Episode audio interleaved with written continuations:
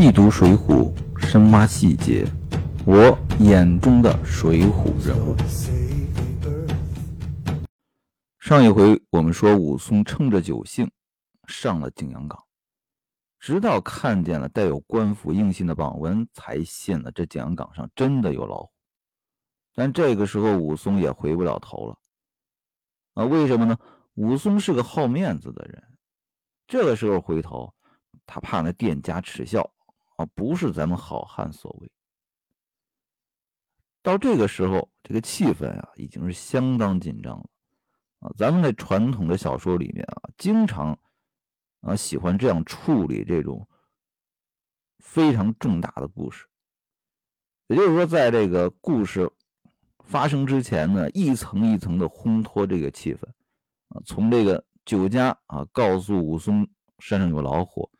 到武松看见这树上的文字，到真正看上榜文，这个气氛逐渐在紧张啊！我们读者的这个心呢，也悬得越来越高。那现在气氛是不是到达顶点了呢？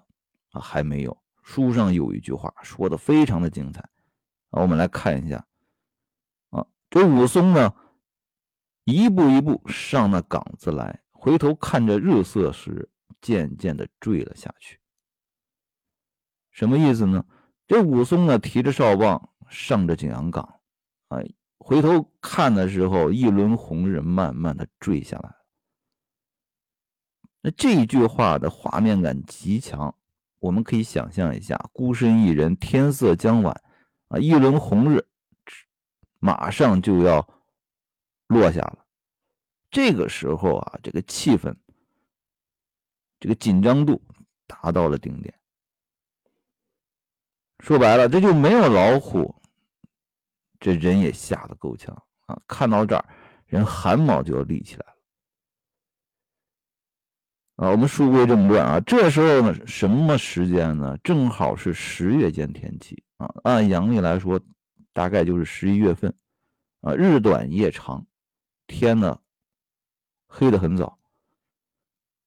这落日马上就下去了，这武松走着走着呢，这酒力发作，啊，身上就燥热起来，啊，于是呢就把这个胸膛的这个衣服啊扯开，袒着胸膛啊，踉踉跄跄的就往前走，啊，看见呢前面呢有一块光溜溜的一块大青石，这武松呢就把这哨棒啊依在石边，啊，放翻身体躺在这大青石上，准备呢睡一觉。这酒壮英雄胆啊！啊，这个时候他还能睡得着。结果就在这个时候，啊，只见刮起了一阵狂风。啊，有一句古话说得好啊：“云生从龙，风生从虎。”也就是说，龙出现的时候啊，就出了云；这虎出现的时候呢，是先刮风。这一阵狂风刮。刮过啊！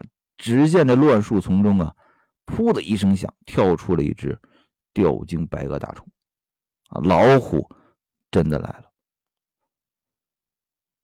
这武松一见，叫了一声：“哎呀！”那我们说，这武松见了老虎怕不怕呢？他自然也是怕的。但是。这武松这好汉和平常人有哪点不同呢？啊，见了老虎是惊而不慌。那普通人如果见了这老虎啊，啊，恐怕这连脚都软了，啊，动都动不了，啊，别说和老虎搏斗了，逃命都逃不了，就挪不动步。啊，这老虎呢又饥又渴，就看见这武松啊，这就是我这今天的粮食来了。于是呢，把这两只爪子在地上啊略按了一按，啊，然后往上一扑，从这半空里窜降下来。这武松啊，身体素质真的是好，说时迟，那时快啊，他只一闪就闪在这大虫背后。这大虫呢，一看这武松跑到自己背后了。啊，于是呢，把这前爪啊搭在地上，把这腰胯一掀，这武松呢，又是一躲，躲在一边。啊，这一掀算是个什么动作呢？啊，我们可以想象一下，大概有点类似于这马啊撂蹶子那个动作。当然，老虎朴实绝对没有这样的动作啊，这是作者的想象。这老虎还有第三招。啊，这大虫呢见这个武松呢又躲过去了，这仙人没仙着啊，吼了一声啊，好似半天里起了个霹雳。震的呢山岗之动，于是呢就把这铁棒似的虎尾巴倒竖起来啊，只一剪，这武松呢又闪在一边，又没捡着。这作者总结了啊，这老虎啊，这抓人啊，扑人扑食，他是三招啊，一扑二掀三剪啊，这三招没没管用，这气势。啊，就先没了一半当然啊，这是作者的想象啊。实际上，老虎的朴实的招数啊，没有这个什么掀和剪，扑是有的。然后呢，主要扑倒以后，老虎是要咬这个猎物的咽喉啊，它不是给你咬死的，其实是窒息死的。这老虎呢，看那三招没用上，然后呢。转过身来，准备啊第二波攻击。这武松见这大虫转过来了啊，双手抡起哨棒，从半空半空中啊劈降下来啊，直接听得一声响，结果怎么着？啊，这棒没劈着大虫，却打在了一只枯枝上，结果这哨棒啊断成两截。这就是屋漏偏逢连阴雨啊！啊，本来碰上这老虎，这已经够倒霉了。这个唯一随身的一件武器哨棒啊，在关键时刻还没派上用场。这时候武松没有依仗的家伙事儿，这老虎呢，看这棒子啊没打着自己啊，这这个兽性啊。又发作起来了啊！翻身呢，又是一扑扑将过来。这武松呢，又是一跳，往后退了十十几步。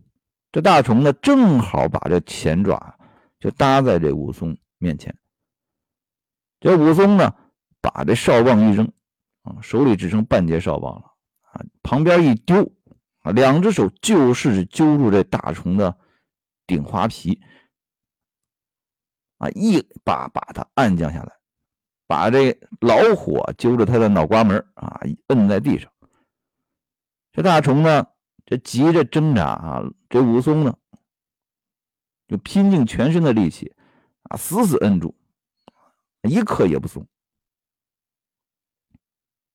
而武松摁住这大虫，然后用这脚啊，朝着老虎的面门上、眼睛啊，直顾乱踢。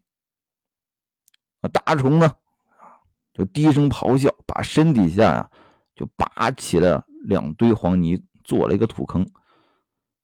这老虎在下面急呀，这两只拳爪只啊在地上只顾着刨，刨出了一个土坑了。啊，这武松呢，把这大虫的嘴呢按下这黄泥坑里啊，然后啊用一只拳头啊左手揪住这顶花皮啊，把右手让出来。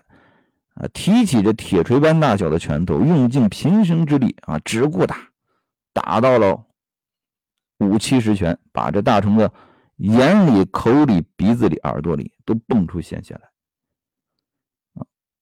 原来我们讲的时候，我说过这一句啊，我总觉得这个施耐庵先生啊，应该是个练家子，有过不少的搏击的经验。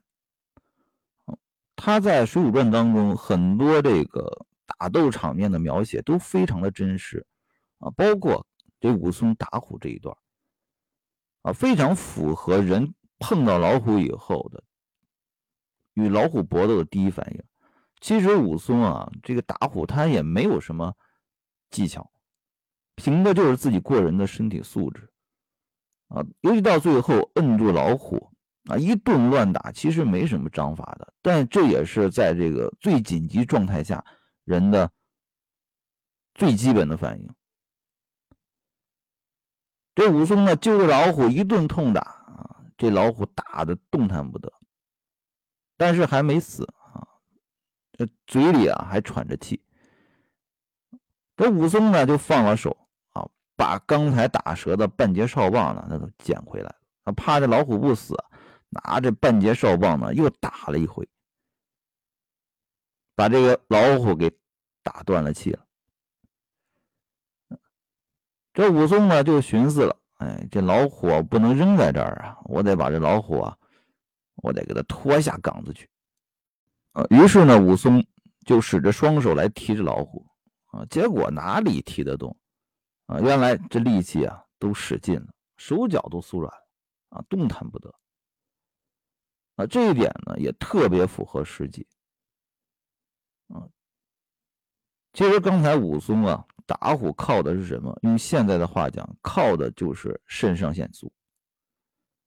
啊，刚才武松打虎的时候，绝对这肾上腺激素是爆棚的。这老虎死了。这力气自然就没了啊！比如说，我们看这个拳击比赛啊，两个人在台上叮叮当当啊，打十二个回合，看得很精彩。其实普通人上这拳拳击台啊，三个回合你就没力气了，你根本就打不下去了啊！再打下去，这拳击就不叫拳击了，那真的是瘙痒啊！更何况武松这是什么生死搏斗啊！那普通人，我想像这种生死搏斗啊，也就是两三分钟能撑得住啊，所以说特别符合实际情况啊，所以我觉得这个施耐庵先生啊，有过不少这个搏击的经验。这武松一看呢，这身上已经没了力气啊，就寻思了，说这天色呢也要黑了。啊，倘若呢再跳出来这一两只老虎，这我还怎么斗得过呀？啊，不如我这先挣扎下了岗子去啊，明早再来理会。啊，于是呢，这武松呢就收拾了东西啊，一步步挨下岗子来。那你注意这个“挨”字用的真的好啊，这可不是刚才啊，一步步走上岗子来，走下岗子去啊，是挨下去了。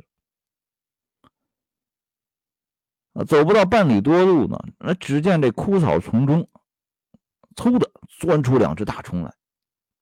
这武松一见，哎呀，我金翻罢了！啊，刚才刚打了一只，怎么又来了两只？这回真的要命丧如此。那只见这两个大虫呢，在黑影里呢，就直立起来了。这武松一看，哎呀，这不是老虎，这是两个人。哎，这两个人呢，把那虎皮呢，这缝做衣裳啊，紧紧紧的拼在身上。这两个人一看那武松啊，也吃了一惊，说：“哎呀，你这个人吃了雄心豹子胆了啊？怎么敢独自一个人这昏黑将夜的，又没有器械，敢走这岗子来？”这武松呢？也没回答，就问了：“你们两个是什么人？”啊，这两个人呢就说了：“哈，我们呢是本地的猎户啊，因为这个景阳冈上啊出了一只好大的大虫啊，每一夜都出来伤人啊，连我们这些猎户啊都伤了七八个了。那过往客人呢不计其数，都被这畜生吃了啊。我们本县的知县呢。”就让我们这个乡里的这些猎户人家呢去捕捉啊，为了这个打虫呢，啊，我们吃了不是多少个棍棒啊，因为老捉不住啊。这知县呢性格也比较比较急啊，啊，抓不住就打这些猎户啊，这些猎户身上吃了不少的棒子啊。那我们俩呢今天呢在这值班。就看见你这个啊，从这岗子上呢走下来了啊，所以呢吃了一惊。这武松一听啊，这心就放下来了啊，不是歹人，不是老虎啊，这就好。于是呢，这武松呢就做了个自我介绍啊，我是清河县人士啊，姓武，排行第二啊。刚才呢，在这岗子上这个乱树林旁边呢，正撞见那个大虫啊，被我一顿拳脚呢打死了。这两个猎户呢，这一听，啊，施南先生用了一个词叫痴呆了啊，一听就脑子都木了。这不可能吧？这武松说：“你要不信，跟我来啊！这老虎呢，还在山上躺着呢。”，这两个猎户一听啊，这又惊又喜啊，于是呢，就把这个山上的这十几个猎户啊都叫过来了啊，大家拢在一起，拿着这钢叉啊、弩箭啊、刀枪，啊，跟着武松呢上了景阳冈。啊，于是呢，把这老虎呢，用一个棍棒啊，给这老虎抬了下来。啊，抬下这老虎呢，大家连忙派人呢去知县那里报道啊，说这个老虎被打死了啊，被一个大英雄啊，姓武的大英雄给打死了。这知县呢，早为这个事儿啊烦心了多日了，啊，闻得这老虎啊被一个好汉打死了。那也想见见这好汉啊！这谁这么勇猛啊？这赤手空拳一个人啊，能干掉这老虎，那可不是一般人啊！于是呢，这知县呢，就叫这武松前来见他。啊，一见这武松啊，一看这相貌堂堂，这身材一流啊，果然是一条好汉。啊，于是呢，这知县呢就赏了武松一千贯钱。啊，我们说武武松多情，有情有义啊，他可不是只针对什么，只针对自己的哥哥武大郎，不是只针对自己的结拜哥哥宋江，他是对所有人都有情有义。啊，知县赏了他一千贯钱。啊，武松是怎么处理的？啊，这武松就向知县禀道：“啊，小人呢托赖相公的福音，偶然侥幸打死了这个大虫，啊，非小人之能，如何感受赏赐？啊，小人闻之这这猎户啊，因这个大虫受了相公的责罚，啊，何不就将这一千贯散与众人去用？”这武松要把这一千贯赏钱给谁呢？给这些猎户，他自己一分不留。首先呢，咱们得说一下这一千贯到底是多少钱。按古代的这个换算制度来说呢，这一千贯就相当于一千两银子。这一千两银子呢，这可不是个小数了。那我们看这个宋江啊，这结交这些好汉们啊。经常出手就是什么五两十两银子啊，包括啊宋江给这个送礼啊，一般我看这基本上也就二十两银子到头了。所以说这一千两银子啊，绝对不是一个小钱，而且是一可以说是一笔巨款，尤其是对武松来说啊。为什么？这第二点我们要说，武松现在是什么样一个情况？前一段啊，武松其实算是一个什么在逃人员啊，负案在逃人员。